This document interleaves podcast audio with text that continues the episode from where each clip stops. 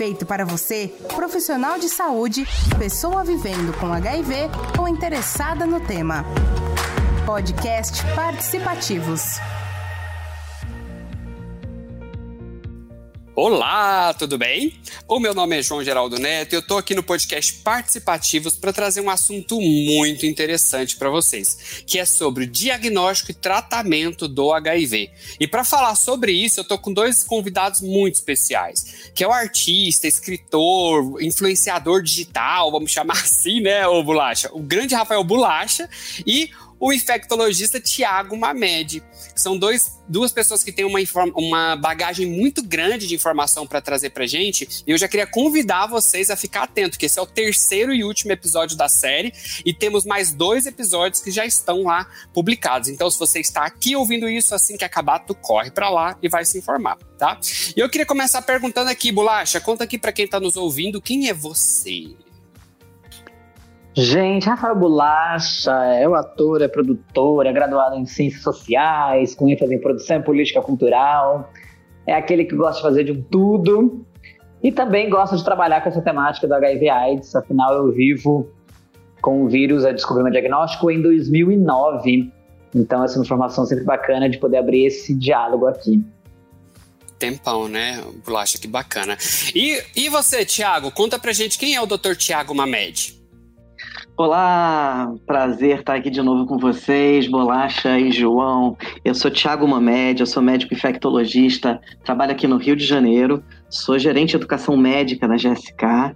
Eu tenho especialização e mestrado em doenças infecciosas e parasitárias. Já trabalhei na Fundação Oswaldo Cruz aqui, antes de vir para a GSK, e trabalhei também como professor na Universidade Federal do Rio de Janeiro e na Faculdade de Medicina Souza Marques, também aqui no Rio de Janeiro. Um prazer estar aqui novamente com vocês, né? mais esse episódio.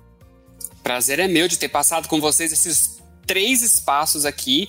E agora vamos começar, inclusive, com você mesmo, Tiago. Eu vou começar aqui uma pergunta, que agora a gente entra na parte do tratamento, né? Essa, essa a maravilha da evolução da ciência que trouxe pra gente um tratamento bem diferente do que a gente tinha muitos anos atrás. Mas eu queria saber agora como que funciona clinicamente a terapia antirretroviral. Qual, como que é a ação do medicamento, né? Qual que é o objetivo desses medicamentos que a pessoa vai tomar, que antigamente a gente chamava de coquetel, né? Hoje a gente chama só de tratamento antirretroviral. E qual que é a, a, o que a gente coloca na, numa balança de risco-benefício desse tratamento?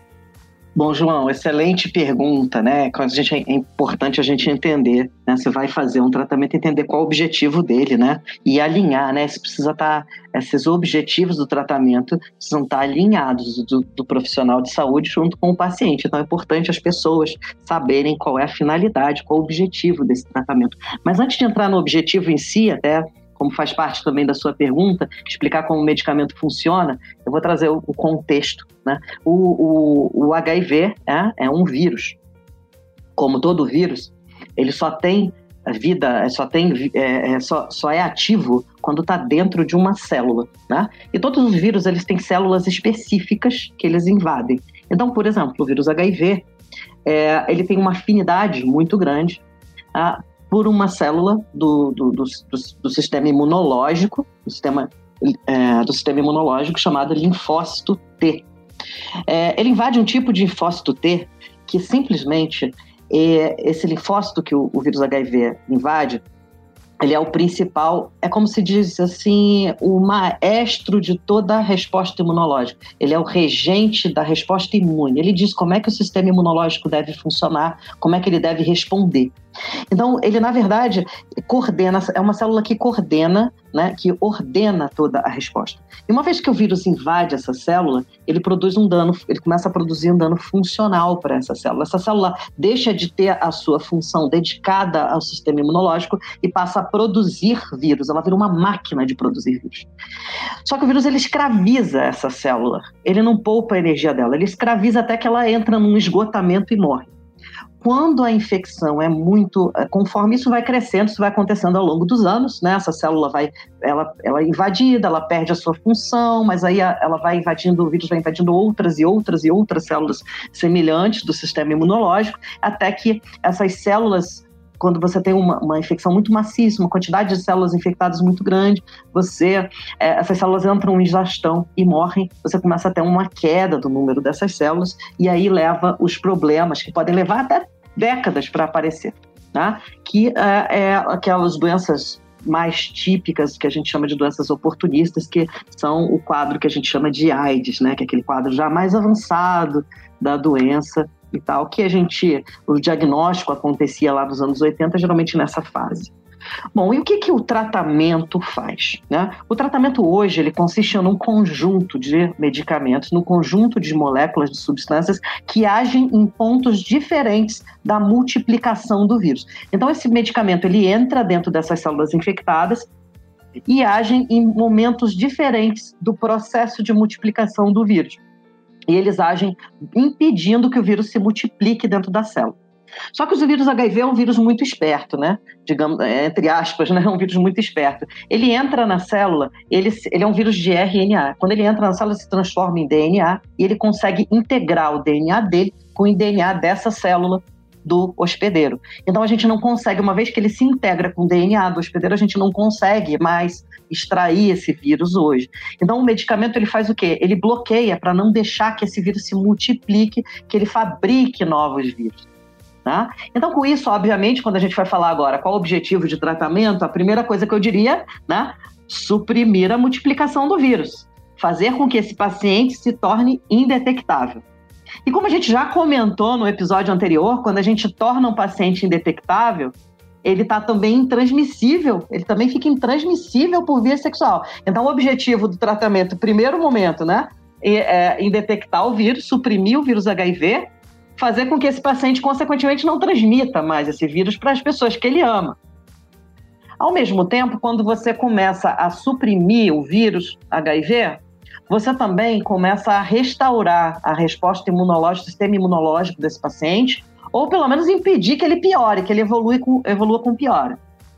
E no futuro, quando você consegue realmente detectar a longo prazo, o sistema imune desse paciente vai se recuperando, você consegue lá reduzir a morbimortalidade pelo HIV e melhorar a qualidade de vida do paciente. Então vejam que o objetivo do tratamento não é meramente tornar o vírus indetectável, é tornar o vírus indetectável, evitar a transmissão para outras pessoas, restaurar a, a imunidade do paciente, reduzir a mortalidade e melhorar a qualidade de vida. Que demais. E existem estudos científicos, inclusive, que dizem que quanto antes uma pessoa for diagnosticada e iniciar o tratamento, melhor vai ser a recuperação dela, não é isso? É, João, tem estudo mostrando, eles fizeram já estudo comparando pacientes que começaram o tratamento mais precocemente, que tinham bom CD4. CD4 é justamente a quantidade dessas células que o vírus destrói, digamos assim, de uma forma mais, é, mais, mais simples de se entender. É, eles fizeram estudos que pacientes que ainda não fizeram diagnóstico, mas ainda não tinham uma destruição tão grande, tinham bons números de CD4, e eles, uma parte desses pacientes no estudo fazia o tratamento, iniciava o tratamento precocemente, e outra parte esperava e acompanhando, você esperava o CD4 cair, que é essa célula que o vírus invade, para começar a tratar. Quando eles compararam, esse estudo foi interrompido. Em 10 anos depois, ele foi interrompido porque a mortalidade por qualquer causa, era significativamente maior no grupo que não estava recebendo tratamento ainda. E a gente sabe hoje que esse vírus, como eu comentei com vocês, não, não é só a questão dele diminuir essas células CD4, que são esses linfócitos do sistema imune. É, ao, ao entrar nessa célula, ele já começa a desviar a função desse linfócito dentro do sistema imunológico. Então, quando ele faz isso, ele já começa a produzir o que a gente chama de microinflamações é, no paciente, que isso leva, esse processo de inflamação, né, ele vai levar provavelmente a outras coisas que vão ocasionar essas, essa mortalidade maior no grupo que não recebeu, que demorou mais a receber o tratamento. Então, por isso, a gente sabe que começar precocemente tem uma série de benefícios, né? Começar o tratamento precocemente. Que maravilha. Ô, Bolacha, e como é que foi o início do seu tratamento, do seu tratamento com os medicamentos antirretrovirais? Eu queria dizer que vocês são pessoas muito sortudas, vocês, João, Tiago, quem está ouvindo, porque esse estudo que o Tiago comentou é o estudo que eu participei. É, então, eu vou poder falar por esse lado enquanto paciente, né? É, como, já, como eu já relatei é, em outro episódio, né? A, a minha relação, a minha descoberta foi em 2009, então era um período em que a gente não tinha esse protocolo de iniciar a medicação assim que se tinha o diagnóstico, né? Então eu passei meu primeiro ano pós-diagnóstico sem nenhuma medicação, apenas com acompanhamento, justamente porque meu CD4 se mantinha é, bom. E aí, por conta desse CD4, eu fui encaminhado pela minha médica na, naquele momento para o, o estudo, para esse estudo, o START. E o que foi, gente, uma das coisas mais. Não sei, não tem nem palavra para isso. Eu diria talvez importantes mesmo em toda a minha trajetória do HIV. Porque um outro aspecto muito forte psicologicamente é esse início, essa adesão, né? Porque a gente tem ainda, às vezes, referências de, de efeitos colaterais e tudo, então as pessoas têm muito medo desse momento de, de iniciar a terapia. E eu não, não era diferente comigo, ainda mais estando num, num estudo experimental naquele momento, né? E eu me lembro que eu, na hora de fazer, enfim, minhas orações, eu pedi que o melhor acontecesse comigo. E eu caí no grupo que ia iniciar a medicação precocemente, como o Dr. Tiago comentou. O que foi a melhor coisa que me aconteceu. Eu sou alguém, gente, que eu não tenho alergias a nada. Não tenho quadro alérgico de nada. E justamente eu tive reações alérgicas a, algumas medicações. E, e, foi muito importante eu estar tá com uma equipe tão incrível junto comigo, para eu entender essas reações, para eu entender qual, quais eram as melhores combinações de antirretrovirais, qual condizia mais com a minha rotina, com a minha saúde, né, com a minha, minha questão física mesmo ali e também mental. Então, o meu início foi com suporte muito importante, é, como sempre é, me refiro, lembrando que isso era 2011, 2010, 2011, então hoje a gente tem um avanço enorme é, nas possibilidades, nas opções dessa, dessa terapia. É, na época, eu acabei enfrentando algumas questões, sim, de, de efeitos mais fortes pelos remédios daquele período. Então, tive processos um pouco delicados, eu diria, mas que, que me deixaram também fortes para estar tá aqui, para ter essa ânsia e esperar esse, esse novo momento que é o que a gente vive, que é esse início imediato, esse protocolo atualizado, essas medicações com, é, com uma qualidade muito maior de vida ali. Então, meu início foi lá em 2011, participando da pesquisa como voluntário.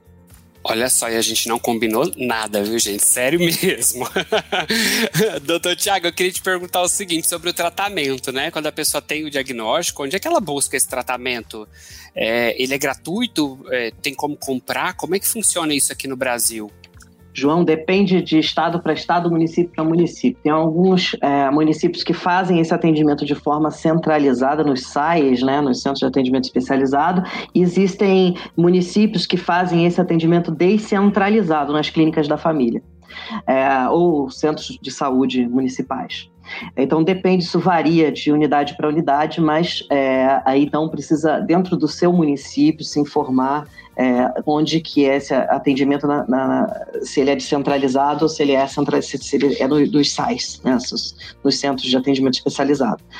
É, de, é, assim, e o, o, tratamento ele é gratuito, né, ele é, está dentro das políticas é, de saúde, oferecendo esse tratamento de forma universal para todas as pessoas que vivem com HIV no Brasil. Então ele é, ele é de acesso é, gratuito para todas as pessoas que vivem com HIV.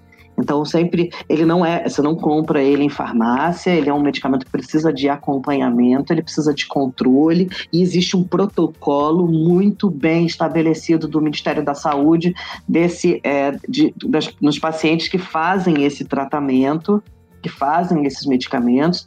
Esse protocolo é muito bem estabelecido, inclusive com é, intervalos entre uma consulta e outra, quanto que exames ele faz entre um intervalo no intervalo de uma consulta para outra, em que situações que a gente estende mais um intervalo de uma consulta para outra, em que situações a gente vê o paciente mais de forma mais frequente, com intervalos menores.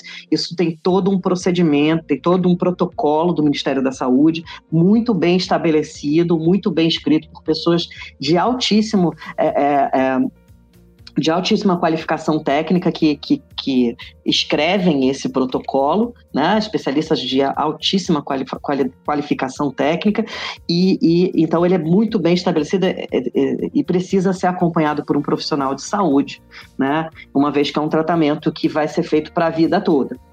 Olha, não, e só para agora, já que Bolacha deu uma carteirada aqui falando que participou do estudo, eu participei da construção do último protocolo clínico de diretrizes terapêuticas do HIV na parte de adesão, quando eu trabalhava é, no governo. Foi muito bacana, realmente os profissionais são incríveis incríveis. E agora eu queria falar aqui com o, o Bolacha uma coisa que a gente sabe bem como é que é, né? Que é aquela coisa de vergonha, de medo de ser visto buscando os medicamentos, né? E quando eu digo que a gente sabe bem disso, não é porque necessariamente a gente já sentiu isso, mas é porque a gente ouve muita gente falando sobre isso, né? O receio de iniciar o tratamento por medo de que as pessoas vejam essa pessoa buscando a, a, o medicamento lá na, na farmácia, né? É, como é que você acha que essas pessoas podem superar esse sentimento de medo, de angústia, de receio e até mesmo esse, esse auto-preconceito que elas têm?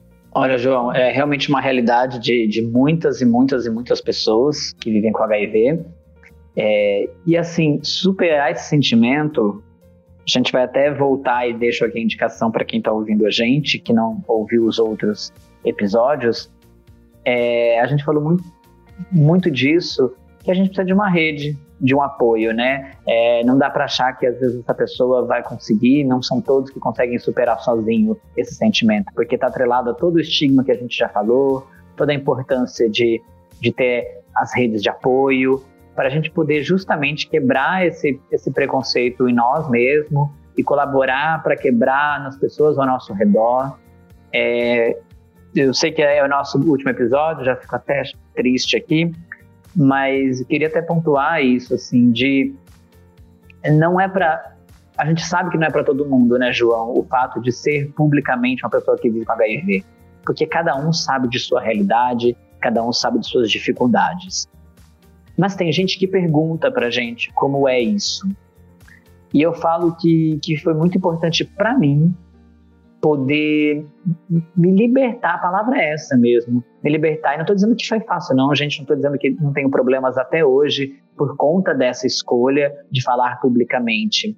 É, mas o que eu estou dizendo é só para trazer essas referências. E quando as pessoas me perguntam como foi compartilhar, e que seja para compartilhar, gente, com é, amigos, com familiares ali, a dica que eu dou é sempre estar tá informado, estar tá sereno.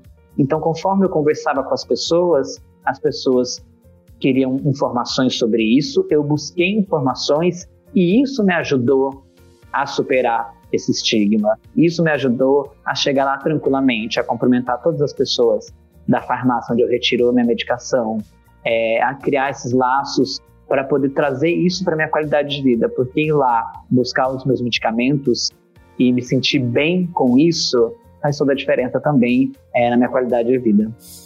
Bem bacana. E, doutor Tiago, é, por que, que é importante continuar o tratamento, mesmo depois que a pessoa atinge o indetectável? Por que, que essa pessoa tem que continuar o tratamento dela? Bom, essa, essa é uma dúvida muito comum, inclusive, porque os pacientes sempre perguntam, se perguntam isso, né? Se eu já controlei, já estou indetectável, por que, que eu preciso manter o, o, o, o tratamento? É, a gente sabe hoje que quando a gente suspende o, a terapia antirretroviral, uma vez que o paciente já foi submetido ao tratamento é, para o HIV com medicamentos, né, para HIV, uma vez que ele foi, o vírus dele foi exposto ao medicamento para HIV, quando a gente suspende o tratamento, o vírus retorna com um potencial inflamatório maior. Traduzindo, o que isso significa na prática para a pessoa? O vírus volta mais agressivo do que ele era antes. Por isso é importante. E às vezes o vírus volta, porque tem pacientes, eu já tive paciente que fez o teste, suspendeu, porque varia de paciente para paciente. Tem paciente que suspende a medicação, o vírus volta no dia seguinte, né? Mas tem paciente que leva algumas semanas e pode levar até alguns meses para o vírus retornar, né? E, e para o vírus retornar e, e, fazer esse retorno, né? Eu já tive paciente que suspendeu, voltou lá é, é, três, quatro dias, na verdade, uma semana depois, né? Com com o exame, falando que eu estava errado, tá vendo, não aconteceu nada comigo. Só que é o seguinte, quando esse vírus volta, ele pode voltar a qualquer momento quando você para a medicação. E ele volta fazendo inflamação. E muitos desses pacientes que param a medicação, quando o vírus volta, ele retorna fazendo um sinal que a gente chama de síndrome retroviral aguda, de tão inflamatório, de tão agressivo que ele volta.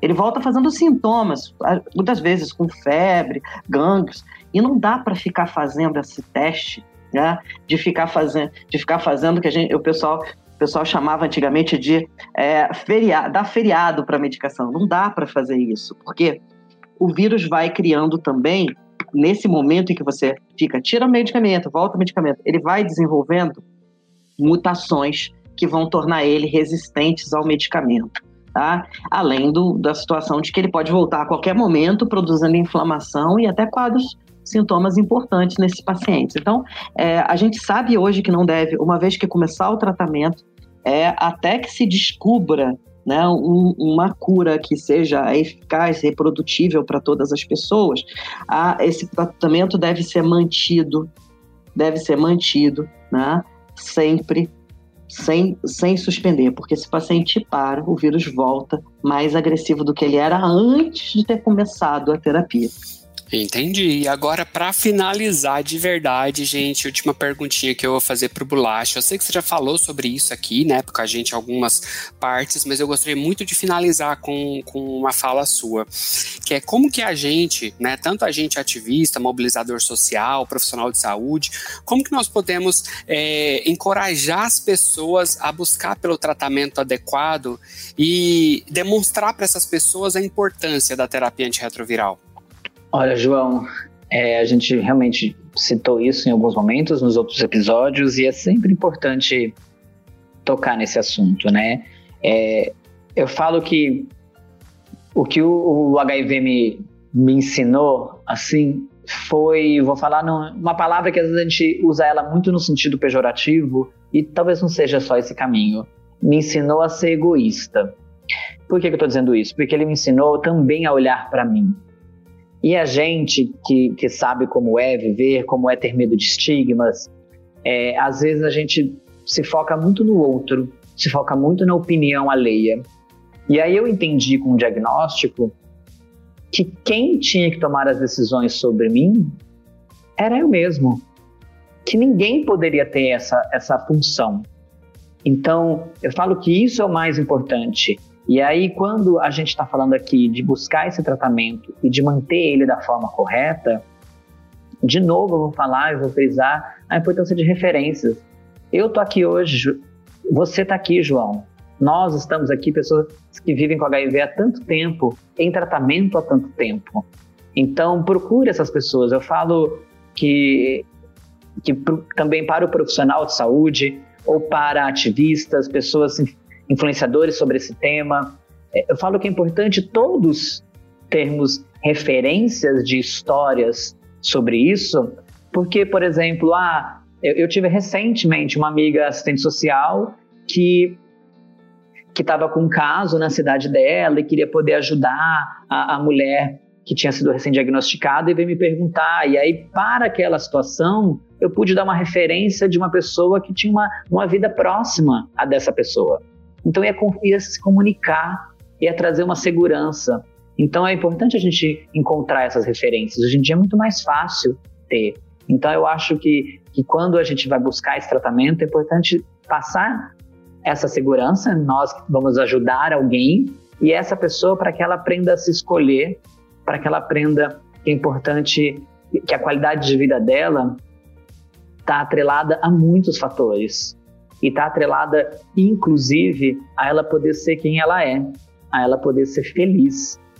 E, e isso vai fazer toda a diferença de, de é, com total certeza, é, na força que ela vai ter para manter o seu tratamento, é, para poder lidar com, com esse diagnóstico. Poxa, pessoal, muito obrigado mesmo. Muito obrigado, Tiago. Muito obrigado, Rafael. Muito obrigado por terem compartilhado com a gente todas essas histórias, todo esse conhecimento. Foi um prazer estar com você nesses três episódios. Lembrando que esse é o terceiro da série sobre diagnóstico e tratamento do HIV. Queria agradecer muito vocês e queria deixar vocês aqui com a despedida. Agora a despedida real, né, Bolacha? Fala aí pra gente aí, dá a sua despedida aí pro pessoal. Ah, agora que começa a chorar, gente. É, eu não gosto. Se você quiser chorar, chorar sempre chama atenção, a gente pode conseguir uma audiência melhor, hein? Tem, ó, teve, teve episódio que eu fiquei emocionado, vai lá conferir. É... é... porque não tem como, né? A gente tá falando sobre. Eu, eu falo que o meu projeto ele chama Uma Vida Positiva, porque ele partia de uma da minha, né? Eu aprendi nesse processo a, a conhecer outras histórias, a levar essa, essa informação para o coletivo. E é o que eu tenho buscado nesses anos todos, né? É, então, Quero realmente agradecer a oportunidade de estar aqui. É, esse projeto do Participativos, esse podcast, vem com muita informação, vem com uma forma que eu acredito de comunicar, de abrir o diálogo. Então, muito obrigado por poder fazer parte disso. É, obrigado pela companhia de vocês aqui, de conhecer o Dr. Tiago, né, de poder estar com você de novo, João, uma pessoa que eu tenho um carinho enorme e admiro e respeito muito toda a luta, todo o trabalho. E vou deixar aqui meu tchau. Para quem quiser saber um pouquinho mais, é fácil me encontrar, gente, nas redes sociais e tudo. Rafael Bolacha, vou estar tá lá, pode mandar sua pergunta. Eu sou desses que sim, respondo. E para conhecer também o, o trabalho que eu faço, está sempre com alguma novidade por aí. Então, novamente, muito obrigado. E encerro realmente com um, um calorzinho no coração, assim. Espero poder estar aqui com vocês em outros momentos também. Tomara, logo, logo. E aí, Thiago? Dá um tchau aqui para quem está ouvindo a gente até agora. Quero dizer que foi um grande prazer participar desse projeto, conhecer o João e o Bolacha aqui nessa conversa, nesses três, durante esses três episódios, que foi uma conversa que eu também pude aprender bastante com vocês, porque a gente enxerga as coisas na, em outras óticas, por outros olhares. Eu acho que isso é importante, profissional de saúde também, ouvir para a gente aprender com o próximo e é, com esse público que ouviu a gente, para o público que está ouvindo a gente aqui, eu espero que a gente, que eu possa também ter contribuído e, e acalentado alguma preocupação de vocês ou dado alguma instrução que, que seja, por fim, seja útil para um diagnóstico, quem sabe, ou saber lidar com o diagnóstico, né? saber o que fazer, perder o medo do tratamento, ah, e é também lidar com estigma, que eu acho que é uma coisa muito importante. Hoje a gente falou tanto de estigma ao longo desse, desses três programas, né? Então foi muito bom, excelente aqui estar com vocês e espero a gente poder participar junto em outros projetos futuramente. Espero, tamo junto. É só chamar, a gente está sempre junto, a gente está aí disponível para poder justamente compartilhar informação de qualidade, né? E coisas que a gente acredita. Realmente, combater o estigma é uma das maiores armas contra o HIV. Pessoal, muito obrigado de novo a vocês. Muito obrigado a você que está ouvindo aqui a gente até agora. Não se esqueça de assistir os outros episódios deste, desta série. E a gente vai se falando. Um beijo grande e tchau!